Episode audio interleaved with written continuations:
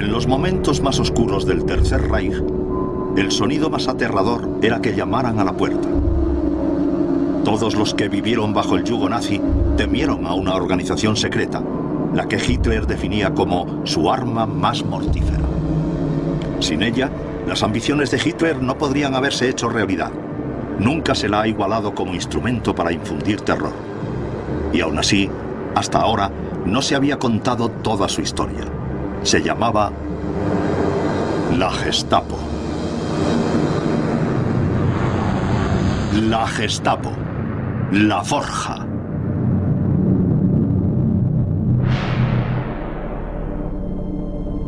La Gestapo fue una organización de contradicciones. Parecía conocerlo todo, pero el éxito de sus sistemas de inteligencia era limitado. Sus figuras públicas estaban entre los líderes nazis más conocidos, despiadados y ambiciosos, pero el arquitecto real de su éxito se ocultaba en las sombras. Incluso durante su apogeo, pocos conocieron al genio siniestro que guiaba a la Gestapo. Y aunque su nombre ha ejercido una fascinación siniestra durante más de medio siglo, el funcionamiento de la Gestapo sigue siendo un misterio.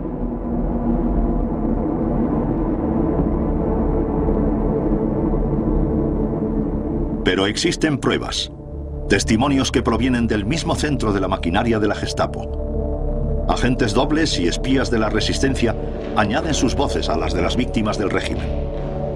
Muchos están muertos, pero sus palabras, registradas en cuadernos y diarios y escenificadas aquí, siguen vivas.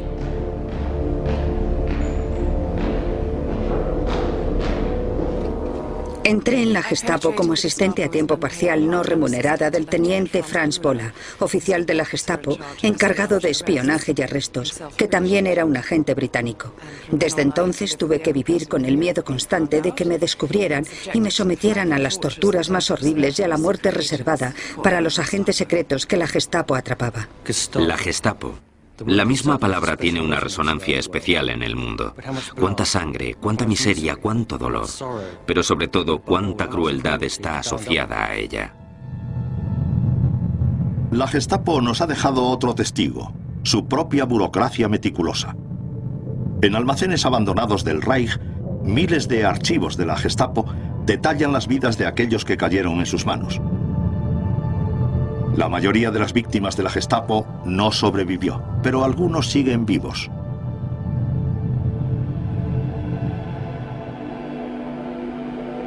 Milo Dor fue arrestado por la Gestapo en 1942 cuando tenía 19 años. Le interrogaron y torturaron casi hasta matarle. Todo está registrado punto por punto en su ficha.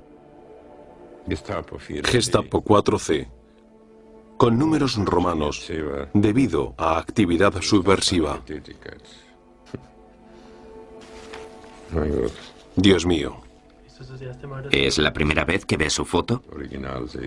Es la primera vez que veo el original. Me pone muy triste ver todo esto. Me recuerda a esa época terrible. El nombre Gestapo personifica el horror que causó la policía secreta nazi, aunque la Gestapo solo era un cuerpo de una red de agencias de seguridad nazis igualmente despiadadas. Su imagen es la de una máquina eficientemente fría e impecable. La reputación de su red de oficiales se extendió por todas partes, aunque era una organización pequeña. En 1941 solo había 8.000 oficiales vigilando a más de 70 millones de personas. El arquetipo de oficial de la Gestapo era una figura siniestra con un abrigo de cuero negro, pero en realidad la mayoría del personal de la Gestapo eran burócratas anónimos.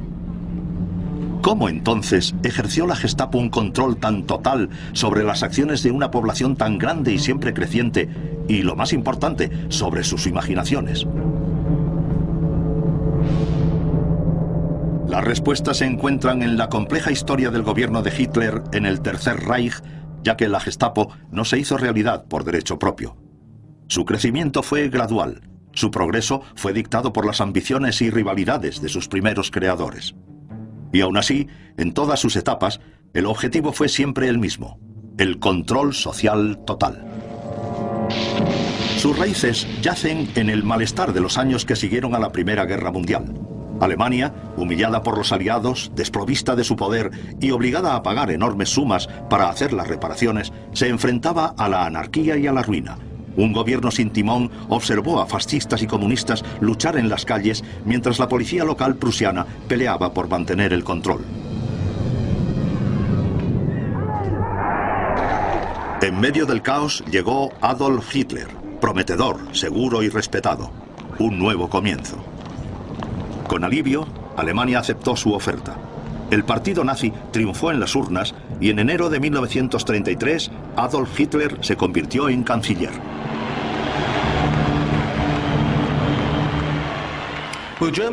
Bueno, la respuesta del pueblo alemán a la agitación política y a la violencia callejera fue de desasosiego extremo, naturalmente.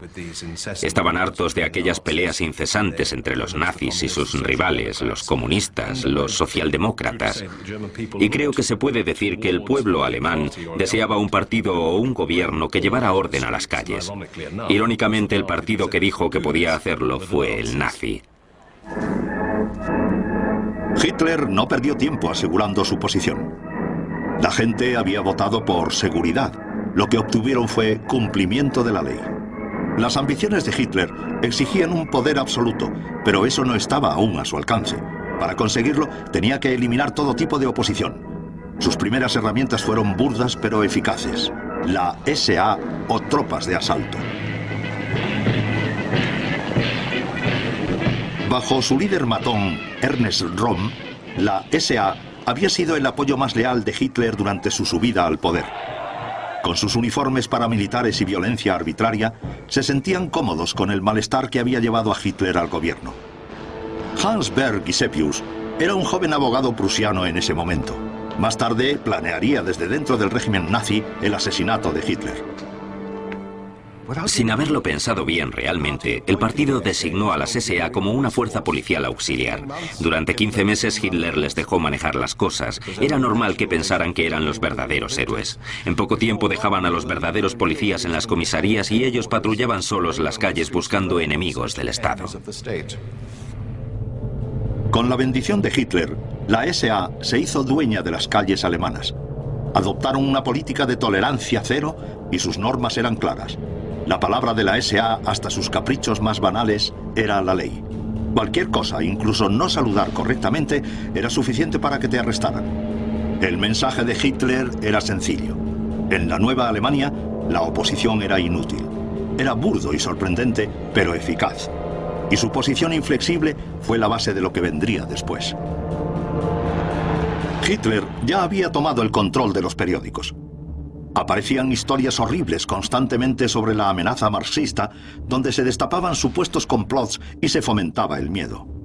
La SA se tomó esto como un permiso para hacer de cualquier organización su objetivo.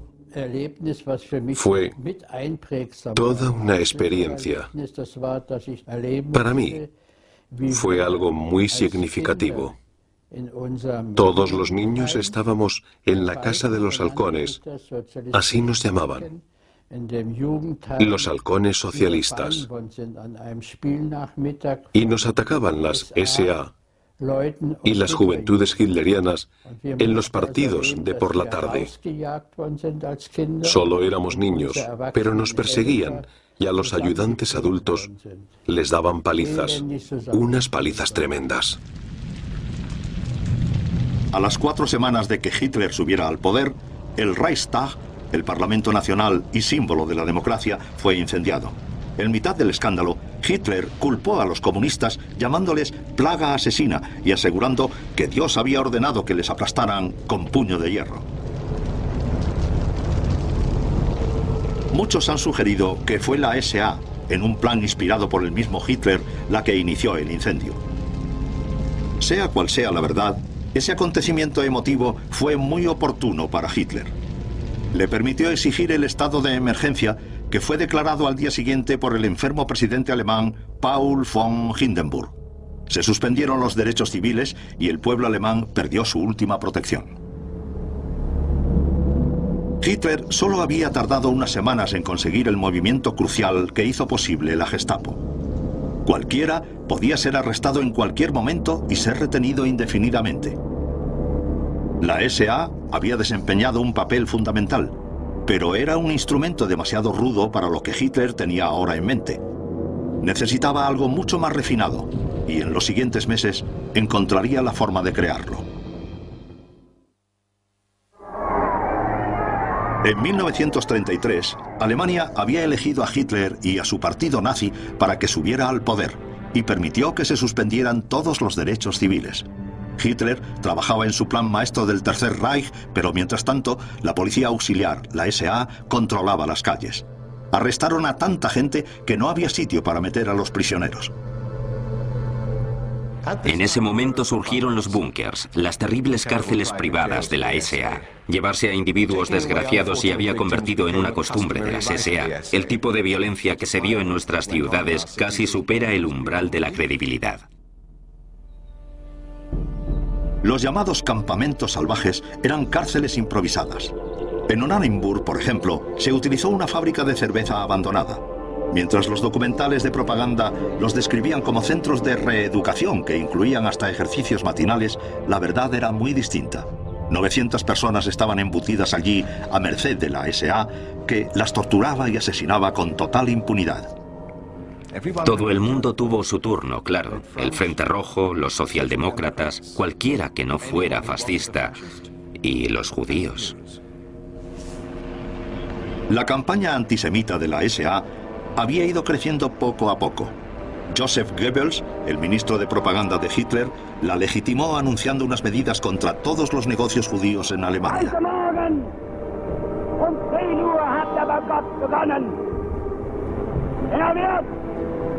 Bis um die Mitternachtsstunde fortgesetzt.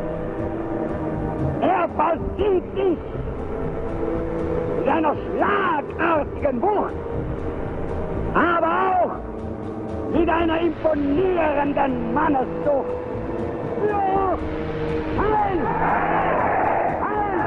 La SA no necesitaba más ánimos. Su comportamiento se volvió aún más abusivo y fueron los judíos los que lo sufrieron. Hasta los que apoyaban a Hitler quedaron sorprendidos y en el extranjero estaban horrorizados. Hitler les frenó. Ya habían cumplido su parte. La policía normal volvió a las calles. Porque Hitler trabajaba en un plan más grande. Había visto la eficacia de la SA controlando a la oposición pero también era consciente de su burda autoindulgencia, de sus líderes corruptos y de su falta de disciplina. Esa no era la imagen que quería proyectar. Sabía exactamente lo que quería, algo que pudiera extender el miedo que había creado la SA y refinarlo. Una policía secreta y política obligada a servir al Führer, al partido y al Reich. La llamó la Geheime Staatspolizei, la policía secreta estatal, aunque se la conocería por su abreviatura, una palabra que se convertiría en sinónimo de miedo, la Gestapo.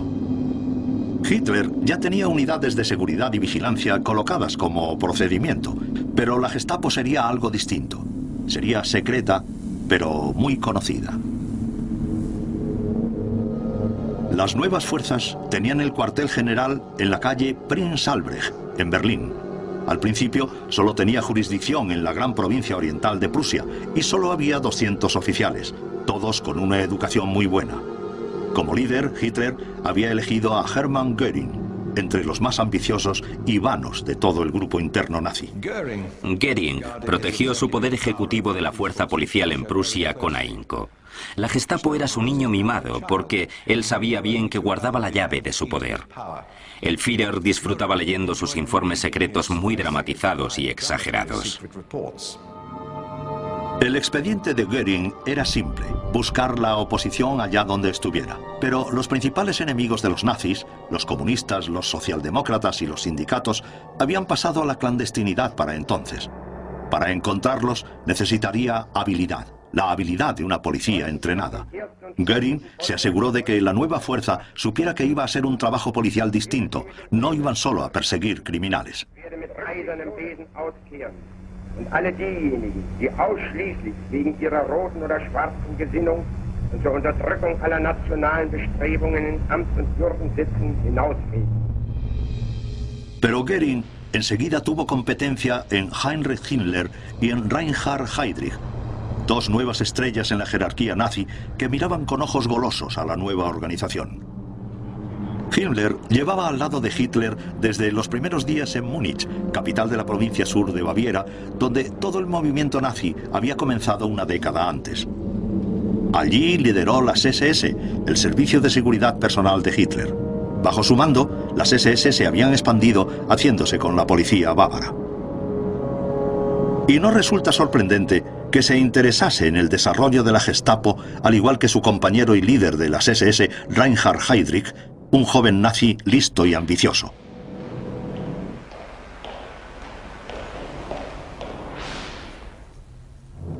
Heydrich era el pivote oculto sobre el que giraba el régimen nazi.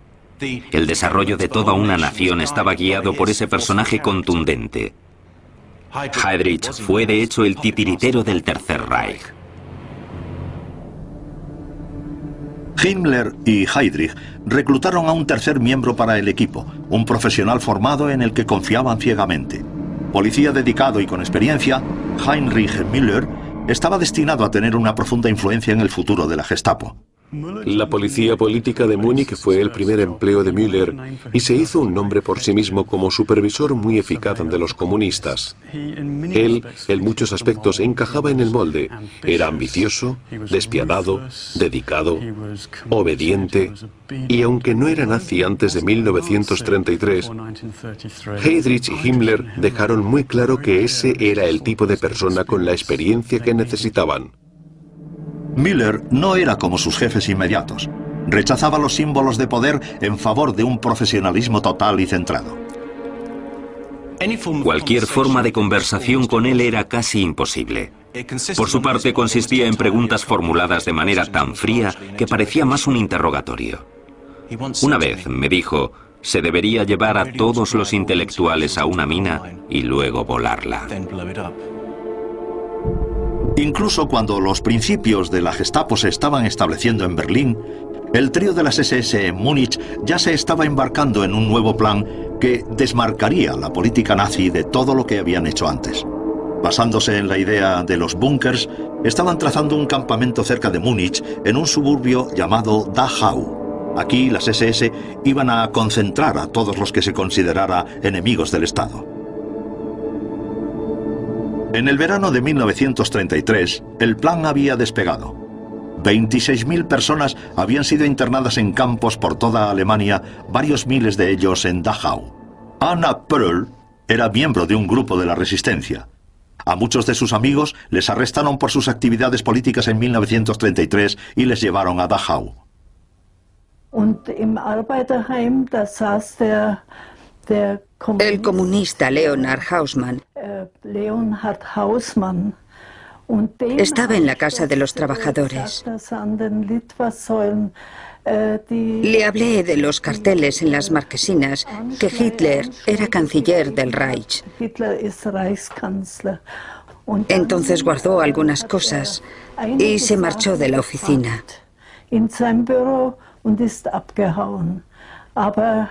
No corrió, solo se fue de la oficina. Y cuando le arrestaron, eso fue en marzo del 33, se lo llevaron a Dachau, donde le fusilaron el 17 de mayo.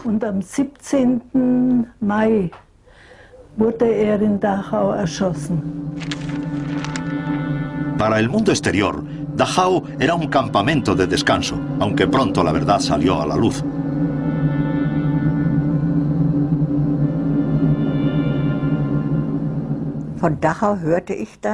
Oímos que Dachau no era un campo de reeducación como siempre nos habían dicho. Entraba sin juicio y no sabías cuánto tiempo ibas a estar o si saldrías vivo.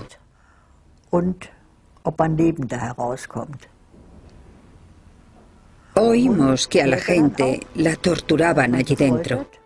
Les daban palizas y que podías hasta morir allí. Los presos de los campos de concentración eran oficialmente retenidos en lo que se llamaba custodia de protección. La custodia de protección en el Tercer Reich significaba que la Gestapo llamaba a tu puerta a las 3 o las 4 de la mañana y se te llevaban sin dejarte coger ropa o efectos personales, sin dejarte siquiera decir adiós a tus seres queridos. Y te llevaban a un campo de concentración donde inmediatamente había un proceso de casi deshumanización. Me llevaron en custodia, de protección. Protegían a la sociedad de nosotros, en vez de al revés, y no necesitaban pruebas ni nada para hacerlo. Podían mandarte a un campo, a un campo de exterminio, sin nada. No necesitaban nada para hacerlo. En los campos de concentración, el trío de las SS había creado el castigo definitivo para los disidentes. En Berlín, la Gestapo estaba montando una maquinaria súper eficaz para detectarlos. Para Himmler y Heydrich, con ansias de poder, la perspectiva de obtener el control era irresistible. Las relaciones entre los matones de Hitler en la nueva Alemania nazi era una lucha constante por el poder en un terreno siempre cambiante. La técnica de Hitler para controlar a sus subordinados era fomentar la rivalidad entre ellos, avivando sus inseguridades, cambiando de favorito. El resultado fue una potente mezcla de paranoia, conspiración y contraconspiración. Gradualmente, Himmler organizó su estrategia para hacerse con la Gestapo. Ya había tomado el control de la policía política local en todo el país y la SD, el departamento de las SS encabezado por Heydrich y dedicado a encontrar traidores entre las filas nazis, y había aumentado su perfil y sus niveles de actividad. A principios de 1934, Himmler subió a un tren con destino a Berlín con sus subordinados Heydrich y Müller. Hitler, impresionado tanto con los campos de concentración de Himmler como con sus habilidades políticas, dejó de lado a Göring y cambió sus favores a su querido Heinrich. Acordó que la policía de todo el país, encabezada por la Gestapo, se debería unificar bajo el control personal de Himmler. Hitler transfirió la Gestapo oficialmente de Göring a Himmler en Berlín. Heydrich se convirtió en jefe de la oficina de la Gestapo con el altamente eficaz Müller como su ayudante. Göring no iba a quedarse atrás, en meses era jefe de la novísima Fuerza Aérea. Desde entonces, la policía política de todo el país se iba a controlar desde Berlín. La Gestapo técnicamente siguió siendo solo una fuerza regional, pero en realidad todas las policías secretas regionales entraban dentro del nombre Gestapo. La estructura de las fuerzas de seguridad, nunca sencilla, era aún así fluida. Las SS, bajo Himmler, retuvieron un papel general responsables de varios departamentos incluyendo la administración, la economía, la inteligencia extranjera y la policía criminal normal y la SD. Müller se hizo cargo de que funcionara la Gestapo. Era el trabajo perfecto para él. Su celo solo era comparable a su obsesión con la eficacia. Pronto las cosas marcharon como él quería. El informe de la Gestapo era claro y nada ambiguo. Sería el medio para limpiar a Alemania de todas las impurezas culturales, raciales, sociales y políticas. Si sus métodos entraban en conflicto con los estatutos existentes, la Gestapo tendría preferencia. A todos los que pasaban por las manos de la Gestapo se les fotografiaba, se les tomaban las huellas y se le asignaba una ficha con detalles personales de su supuesto crimen, los detalles del interrogatorio y la acción tomada al respecto. En los índices de esas fichas yacía el poder de la Gestapo. Mire esto. En esta caja está este índice. Y mire aquí, en la L. Usted debe de estar en esta caja. Vamos a la mesa y veamos si su archivo está aquí. En el archivo de Viena, 50.000 informes siguen guardando los detalles de comunistas, sindicalistas, teólogos y clérigos, todos miembros potenciales de cualquier oposición en la zona. Entre ellos, Hans Landauer. Aquí está su ficha. Tiene su nombre, estado, lugar de nacimiento, descripción física, metro ochenta, blanco, delgado. Y aquí, ve, estos números se refieren a otros documentos que la Gestapo tiene de usted. Esa es su ficha personal de la Gestapo, donde están sus documentos. Esa es su hoja de cargos. Los archivos se parecen a los de cualquier gran burocracia. El lenguaje es formal y hay cajas para cada información. Es como si la apariencia oficial del papeleo legitimizara las acciones que tan concienzudamente registraba.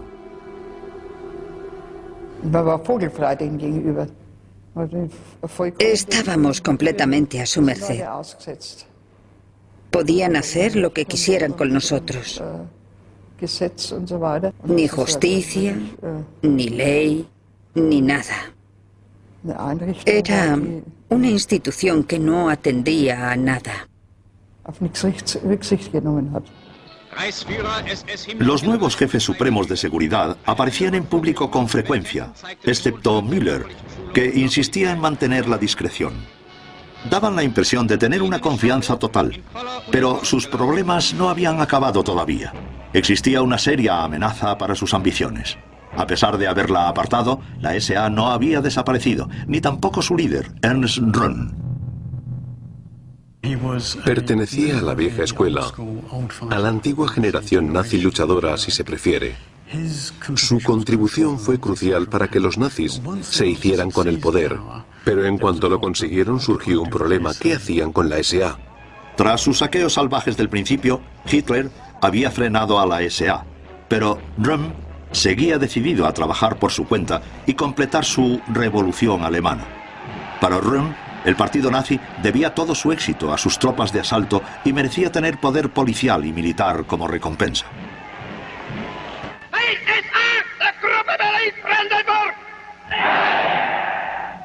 Das es mit das Verdienst jetzt einzeln Pflicht der einfachen SA-Mannes ist.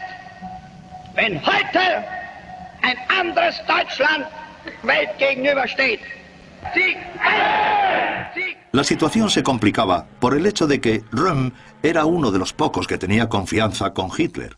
Era el jefe de personal de Hitler. En público, Hitler apoyaba a Röhm en sus aspiraciones.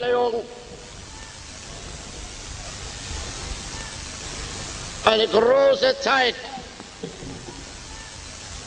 ist angebrochen. Und wir sind nur ihre lebenden Zeugen, sondern ihre Gestalter. Rom estaba convencido de que podía transformar sus escuadrones indisciplinados en modelos para el ejército del futuro. Su idea era simple y lógica. Cuanto antes se aprovechara del recrudecimiento tras la toma del poder para destrozar la maraña de leyes y el laberinto de políticas extranjeras, antes se convertiría su ejército revolucionario en el ejército alemán del futuro. Röhm se estaba convirtiendo en un problema. Hitler, adoptando sus técnicas habituales, hizo que sus otros esbirros se deshicieran de Röhm. Los escandalosos borrachines de la SA eran intolerables. Representaban a los elementos más fanáticos, violentos y extremos del movimiento nazi en aquella época. Las actividades de Rom para formar una milicia privada habrían constituido una amenaza para el Estado, pero eso solo fue una excusa. En el ambicioso Himmler y en el aún más ambicioso Heydrich, Hitler encontró verdugos dispuestos y cada uno aprovechó la oportunidad para aumentar su propio poder. El 27 de junio de 1934, en una reunión secreta en la calle Príncipe Alberto, Heydrich anunció que la inteligencia ha confirmado que la SA al mando de Röhm está planeando un golpe de Estado. Era una mentira flagrante. Heydrich y Müller coordinaron una llamada contraoperación desde el cuartel general de la Gestapo. Heydrich preparó una lista firmada por Hitler de aquellos a los que fusilarían.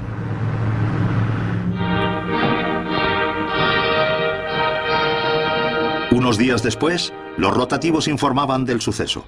90 rivales internos, incluyendo a Ernst Röhm, habían sido liquidados en la purga que se conoce como la Noche de los Cuchillos Largos. La policía desfiló triunfante por delante de las oficinas de Hitler. Eine Abteilung der Landespolizeigruppe General Göring an der Reichskanzlei am Tage der Aburteilung der Hochverräter.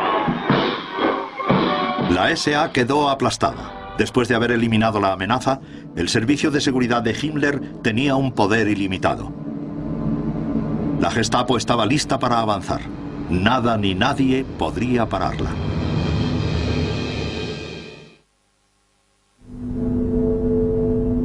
Hitler, Himmler, Heydrich y Müller tenían ahora el control total de la seguridad de Alemania.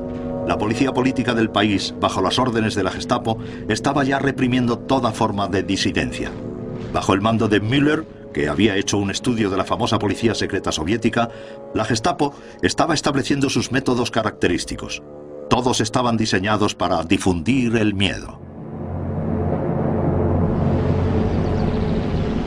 Johannes Bert formaba parte de la poca oposición que quedaba, imprimía y distribuía panfletos y conseguía fondos para la guerra civil en España. Acababa de entrar en mi piso cuando aparecieron dos hombres armados en la puerta. Me llevaron directamente del piso a la cárcel, a la de la policía.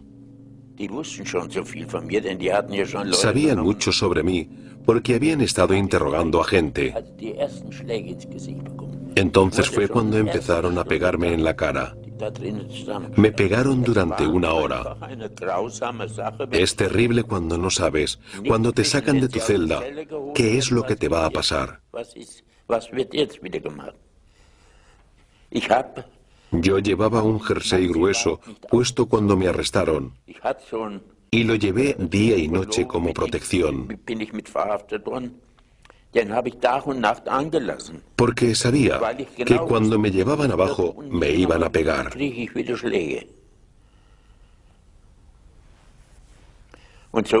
Así siguieron durante días, día y noche, día y noche. Johannes Bert pasó por 14 cárceles antes de que le liberaran en 1945, 10 años después. Cinco de esos años los pasó en confinamiento aislado, interrumpido solo por los interrogatorios de la Gestapo. Aún así, Svert es uno de los afortunados. Pocas de las víctimas de la Gestapo sobrevivieron. En la propaganda, sin embargo, los agentes de la Gestapo aparecían como los guardianes del pueblo, allí para servir. Los carteles mostraban a la policía como amigos y ayudantes, como protectores de la sociedad de las fuerzas oscuras que la amenazaban. Hasta aparecían en los juegos de los niños.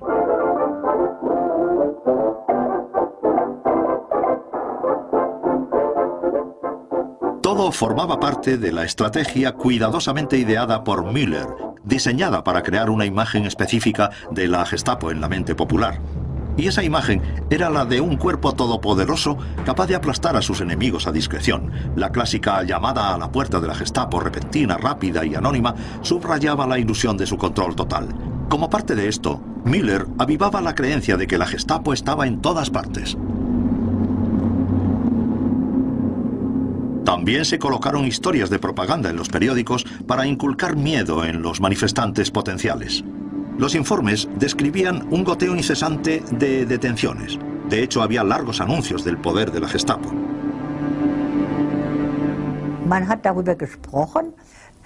Hablábamos de cómo la Gestapo observaba a la gente y se aseguraba de que nadie decía nada malo sobre el régimen. La gran baza de la Gestapo era la publicidad. O más específicamente, la propaganda que la rodeaba. El mito de que la Gestapo estaba ahí, que estaba en todas partes, para que cuando cualquier alemán hiciera un comentario siquiera un poco contrario al régimen, mirara sobre su hombro. Y se conocía como la mirada alemana, Die Deutsche Blick. De hecho, el conocimiento de la Gestapo era menos completo de lo que implicaba su imagen meticulosamente cuidada. Pero la acumulación de información seguía siendo mucho mayor de la que se podría esperar de un grupo tan pequeño de oficiales. ¿Cómo lo hacían? La respuesta está en estos archivos. Meticulosamente cuidados, recopilaron millones de fichas con información personal. Y la mayoría de esta llegó a la Gestapo por informadores.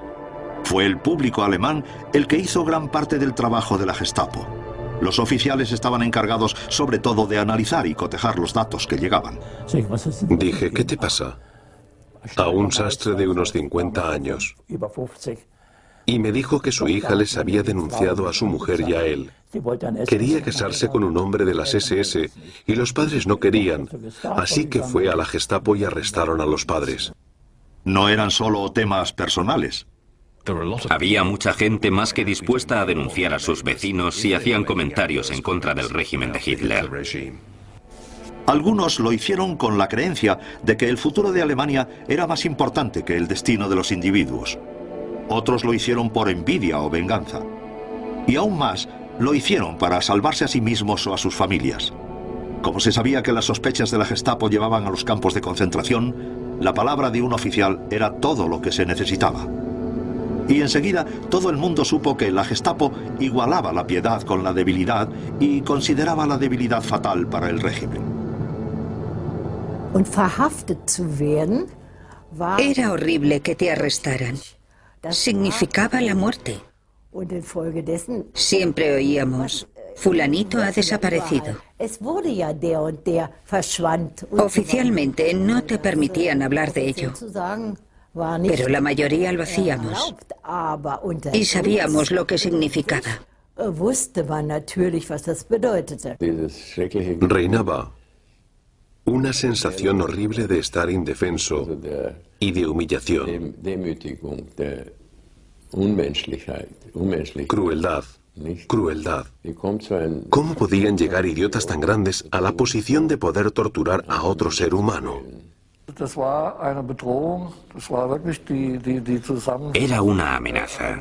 Fue realmente el símbolo de lo que el régimen nazi era. Se podría decir que lo sentías como el puño de los nazis.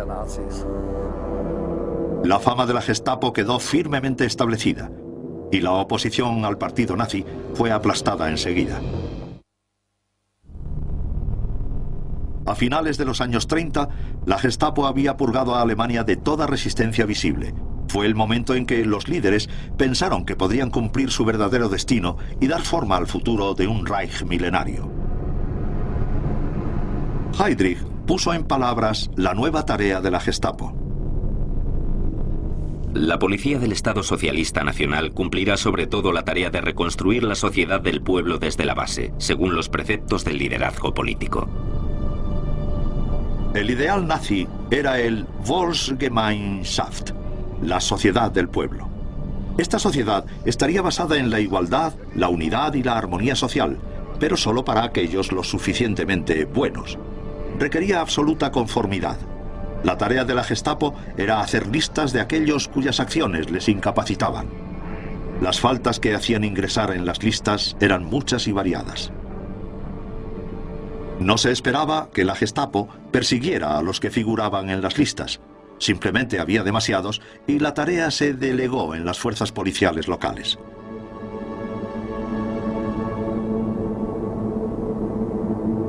Uno de los grupos que aparecían en las listas fue el de los judíos. Enseguida, la discriminación fue legal. El 15 de septiembre de 1935 se anunciaron las leyes de Nuremberg.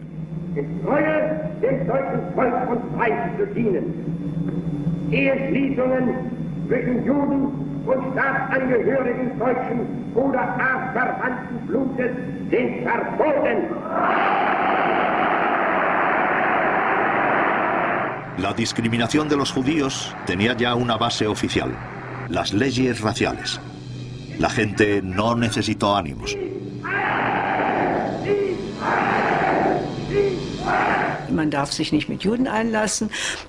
No te estaba permitido mezclarte con judíos. Hasta vi cómo pasearon a una mujer que había tenido un novio judío y la hicieron llevar un cartel que decía, soy una cerda, salgo con judíos. Una nueva clase de pseudociencia entró en vigor. A mí me llamaban mestiza de primer grado y Hitler nos odiaba especialmente porque las leyes de Nuremberg decían que no nos podíamos casar con los llamados arios, pero sí con otro mestizo porque los niños resultantes serían unos cretinos y podrían asesinarlos enseguida. Eso es lo que nos decían y yo me senté y pensé, esto no puede estar pasando. El profesor nos dijo, y lo recordaré toda mi vida.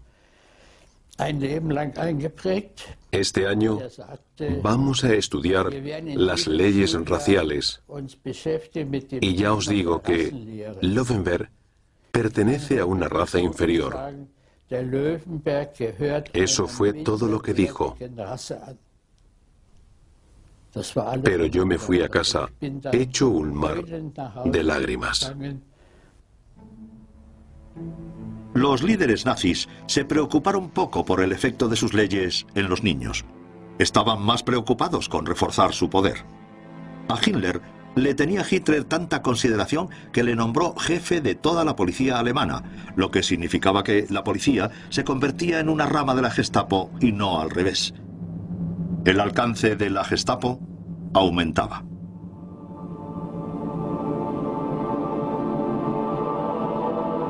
La Gestapo era tan efectiva en sus tareas nacionales que a finales de los años 30 estaban listos para extender sus alas. Y Hitler tenía preparado un nuevo papel para ellos. Tenía planes para expandir el Tercer Reich y la nueva conquista tendría que aplacarse.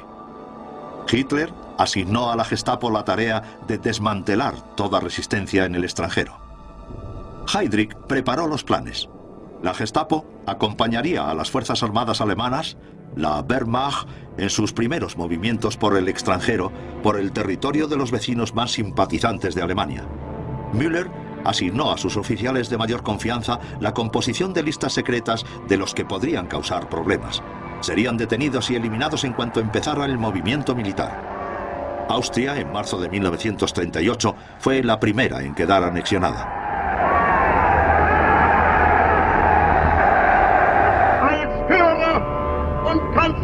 deutschen Nation und des Reichs.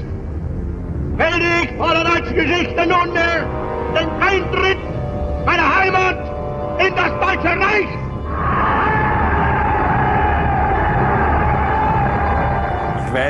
Lo único que sé es que la primera noche detuvieron a las antiguas autoridades de entre 1934 y 1938 y a todos los de la izquierda, comunistas, socialdemócratas y liberales.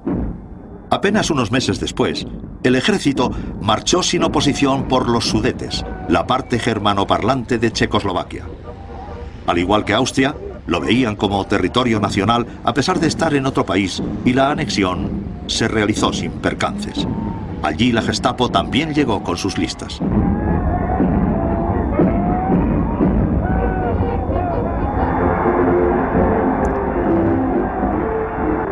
Luego siguieron hasta Praga. Con los sudetes bajo control, era fácil hacerse con la capital checa también. Hitler había expandido el Reich prácticamente sin oposición y mientras la Gestapo limpiaba los nuevos territorios de cualquier rastro de oposición, su popularidad se alzaba a nuevas cotas.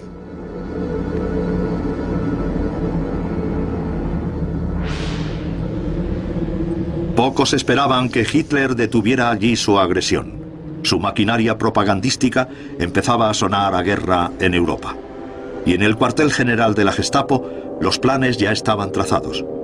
Heydrich, Müller y un grupo pequeño de oficiales de la Gestapo de confianza estaban preparando la Operación Tannenberg. Era un complot brutal y despiadado con la intención de engañar tanto al público alemán como al mundo entero. Se le había encomendado a la Gestapo el trazado de un plan que llevaría a Europa y finalmente al mundo entero a la guerra. Su poder ahora era inmenso. Al comienzo de la guerra, la Gestapo manejaba un enorme aparato de terror que tenía hilos extendidos por toda la sociedad alemana. Había aplastado a la izquierda con eficacia.